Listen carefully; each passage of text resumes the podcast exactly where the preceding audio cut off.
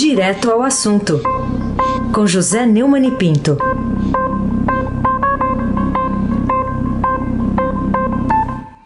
Oi, Neumani, bom dia.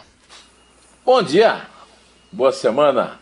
Aysen Abac, Carolina Ercolim. Bom dia. Almirante Delson e o seu transatlântico no canal de Suez. Que flutuou hoje o transatlântico, hein? Porque a lua flutuou? cheia ajudou, a tecnologia ah, da lua cheia ajudou. Olha, é isso aí. É bom. Bom dia, Bárbara Guerra, Clã Bonfim, Manuel, Alice Isadora. Bom dia, melhor ouvinte.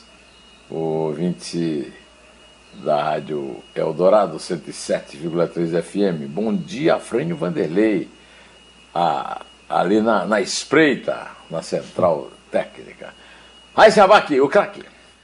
Queria começar com a reportagem do fim de semana, contando uns bastidores até cabeludos aí. Né? O, o título é Centrão e empresários dão ultimato a Bolsonaro em meio às crises, desse jeito mesmo, no plural, no país. Foi destaque ontem do, do Estadão. Eu queria que você comentasse essa reportagem que traz muita informação de bastidores, reuniões né, em Brasília, em São Paulo. E aí, Neumann? Grande furo. Né? É, o que acontece é o seguinte, né? Nas últimas 24 horas, o Brasil registrou 1.605 mortes por Covid. Totalizou neste domingo 312.299 óbitos e a média móvel de mortes no país nos últimos sete dias chegou a 2.598, um novo recorde, desde o início da pandemia pelo terceiro dia consecutivo. Em comparação à média de 14 dias atrás, a variação foi de 40%, indicando tendência de alta nos óbitos pela doença. Já são 67 dias seguidos com a média móvel de mortes acima da marca de mil. Pelo 21 dia, a marca aparece acima de 1.500. E o país completa 12 dias com essa média acima dos 12 mil mortes por dia. E aí vem a notícia que o Estadão deu, em manchete no jornal ontem, é, que uma série de nove encontros da cúpula do Congresso com grandes empresários, representantes de bancos e do mercado financeiro resultou no movimento político pela intervenção nos rumos do desgoverno de Jair Bolsonaro a, a, a pandemia levou os presidentes da Câmara, Arthur Lira, e, e do Senado, Rodrigo Pacheco, a afinar o discurso com o chamado mercado. Os dois têm colocado o impeachment como possibilidade se as conversas com o governo fracassarem. As cobranças mais urgentes do setor econômico são a demissão dos ministros de Relações Exteriores, Ernesto Araújo, e do Meio Ambiente, Ricardo Salles a avaliação recorrente nas reuniões é que Araújo atrapalha negociações por vacinas, insumos da Índia e da China. E Salles comanda a criticada política ambiental brasileira, visto como um, um obstáculo nas relações com Washington, especialmente agora que o país mira as vacinas excedentes dos Estados Unidos. Isso é muito pouco. Demitir dois idiotas que comandam ministérios é importante, mas é pouco demais. No editorial, mais PIB, mais inflação, o Estadão se refere a uma é, é, a um relatório né, de inflação e, e, e, registra o seguinte no último parágrafo. Nós acabamos de ouvir, né, lido aqui na rádio. Tudo isso remete, embora nenhuma palavra do relatório explicite essa relação, ao presidente Jair Bolsonaro. Mesmo sem cuidar diretamente da política econômica, ele é, por seus atos e palavras, um fator de instabilidade cambial, de pressão inflacionária e de insegurança quanto às contas públicas, assim como tem sido o mais importante aliado no Brasil do coronavírus. Ao insistir na relevância da vacinação como valor de crescimento, os economistas do Banco Central, assim como muitos de seus colegas do mercado e da academia, também divergem do presidente da República. A vacinação, afinal, é uma variável de importância crucial, crucial sem surpresa, nas análises do relatório da inflação. Olha, a essa pressão dos, dos empresários, banqueiros, etc., não foi feita pela, pelo método comum. O método é, é ir diretamente aos poderes, aos três poderes da República. Né? É, essa conspiração parece ser a coisa certa pelo método errado. Mas pelo menos parte consciente do empresariado saiu do silêncio cúmplice do desgoverno Eu só quero lembrar e insistir que a, a questão crucial é o Jair Bolsonaro, não é o, o, o Ernesto Araújo. Se não fosse o Jair Bolsonaro, não seria nem embaixador. É, o, o, em lugar nenhum importante. Né?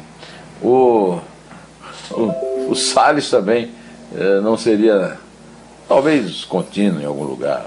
Ou então estaria na cadeia, porque responde a processo e já foi condenado por isso. Agora, a, a questão é, é, retirar do poder de mando o verdadeiro ministro das Relações Exteriores, é, do Meio Ambiente e da Saúde, que é o capitão desgovernado Jair Bolsonaro, que segue as ordens de bate-continência para o novo coronel, é, o novo coronel vírus. Carolina Ercolim, tintim por tintim. Neumann, é, estados têm risco de apagão de profissionais nas UTIs, manchete em destaque no Estadão de hoje. Queria te ouvir sobre as consequências, que causas né, a concretização desse colapso anunciado da saúde pública brasileira tinham, têm e terão para o cotidiano do, dos brasileiros. O colapso da saúde brasileira depende da demissão do Bolsonaro, que chegou um momento a, a, a descontrolar a pandemia com três ministros. Ele, o, o o general Pesadelo e esse cardiologista que está sendo chamado de Marcelo Quidroga. O rapidíssimo e violentíssimo agravamento da pandemia no Brasil pressiona hospitais que lidam com insuficiência de leitos e escassez de médicos, segundo notícia publicada no alto da primeira página do Estadão. O risco de um apagão de profissionais especializados também é um problema. No caótico ambiente hospitalar, segundo essa notícia, Gestores de entidades médicas de pelo menos nove estados, Bahia, Mato Grosso, Pará, Piauí, Rondônia, Rio Grande do Sul, Rio Grande do Norte, Santa Catarina e Tocantins, relatam falta de intensivistas, dificuldades no atendimento ou necessidade de abrir rodadas de processos seletivos para contratar temporário. O Brasil tem 543 mil médicos, mas nem todos estão preparados para as demandas atuais. O que precisamos é de profissionais treinados para internação ou cuidados intensivos, diz o presidente da Associação Médica Brasileira, César Eduardo Fernandes. César Eduardo Fernandes tem sido um crítico, junto comigo, da lamentável postura é, do Conselho Federal de Medicina. O, o, o Mauro Ribeiro já devia ter sido trocado há muito tempo. Mas nós temos que concentrar a crítica no desrespeitoso e desumano silêncio de Bolsonaro ao longo deste fim de semana é, a respeito do caos mortuário e literalmente mortal. Raíssen Abac, o craque. Bom, no fim de semana também a gente teve o ministro, é ainda ministro das Relações Exteriores, Ernesto Araújo, atacando a senadora Cátia Abreu, falando que ela faz lobby pelo 5G da China aqui no Brasil. Tudo isso no momento que o Senado já vinha pressionando pela saída dele e só aumenta a tensão. O que dizer sobre esse episódio, hein, Neumann?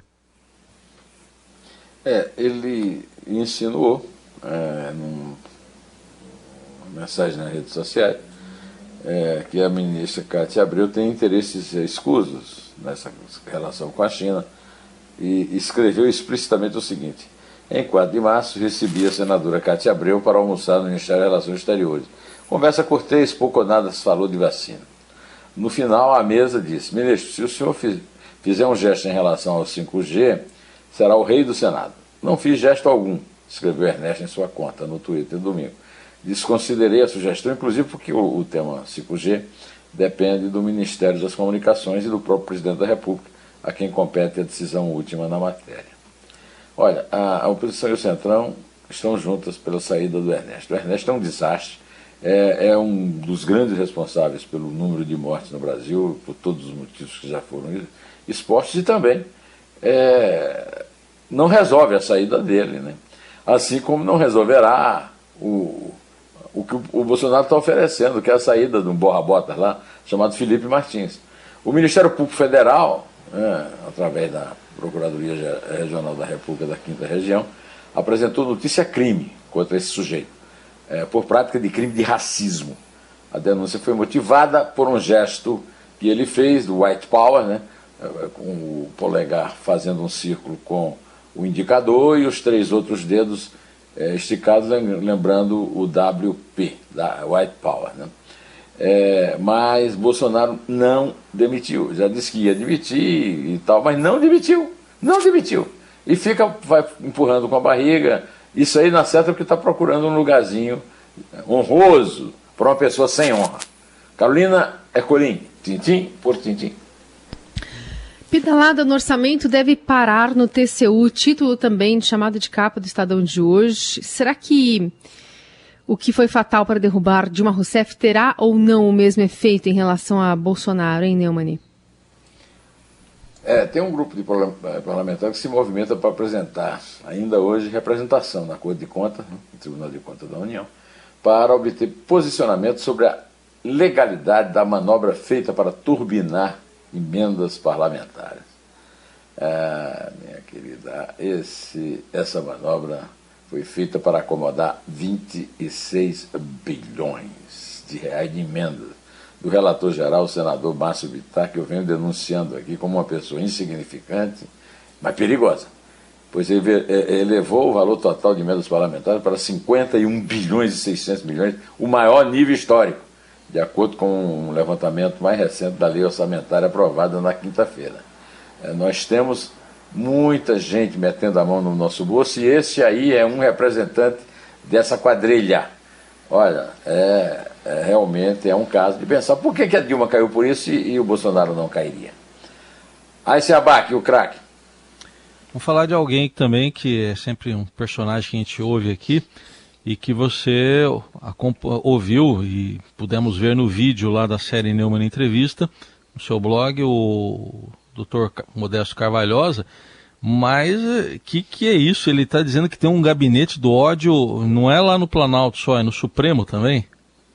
É, na série Neumann Entrevista, o doutor Modesto, professor Modesto Camilo Guri, guru em matéria de direito contra a corrupção, é, disse que o ministro Gilmar Mendes exerce no Supremo Tribunal Federal uma atividade serial com a tarefa de executar assassinatos de reputações de inimigos políticos idêntica à de fanáticos pelo presidente Jair Bolsonaro no público e notório escritório pago com dinheiro nosso na intimidade do Palácio do Planalto. O professor da Faculdade de Direito da USP foi inclusive citado pelo Mendes no voto dele de forma absolutamente estúpida e imbecil, como sempre tudo que faz o Gilmar, é, é autor de vários processos de impeachment contra o ministro do Pretório Celso entre os quais, além de Gilmar, Alexandre de Moraes. No livro Uma Nova Constituição para o Brasil, que foi o assunto da nossa entrevista, ele escreveu que neste país não existe uma democracia, mas uma partidocracia instituída pela Carta de 1988. Exegeta da atualização da legislação contra a corrupção em anos recentes, ele também lamenta o seu desmanche no atual desgoverno. Carolina Ercolim, tintim por tintim.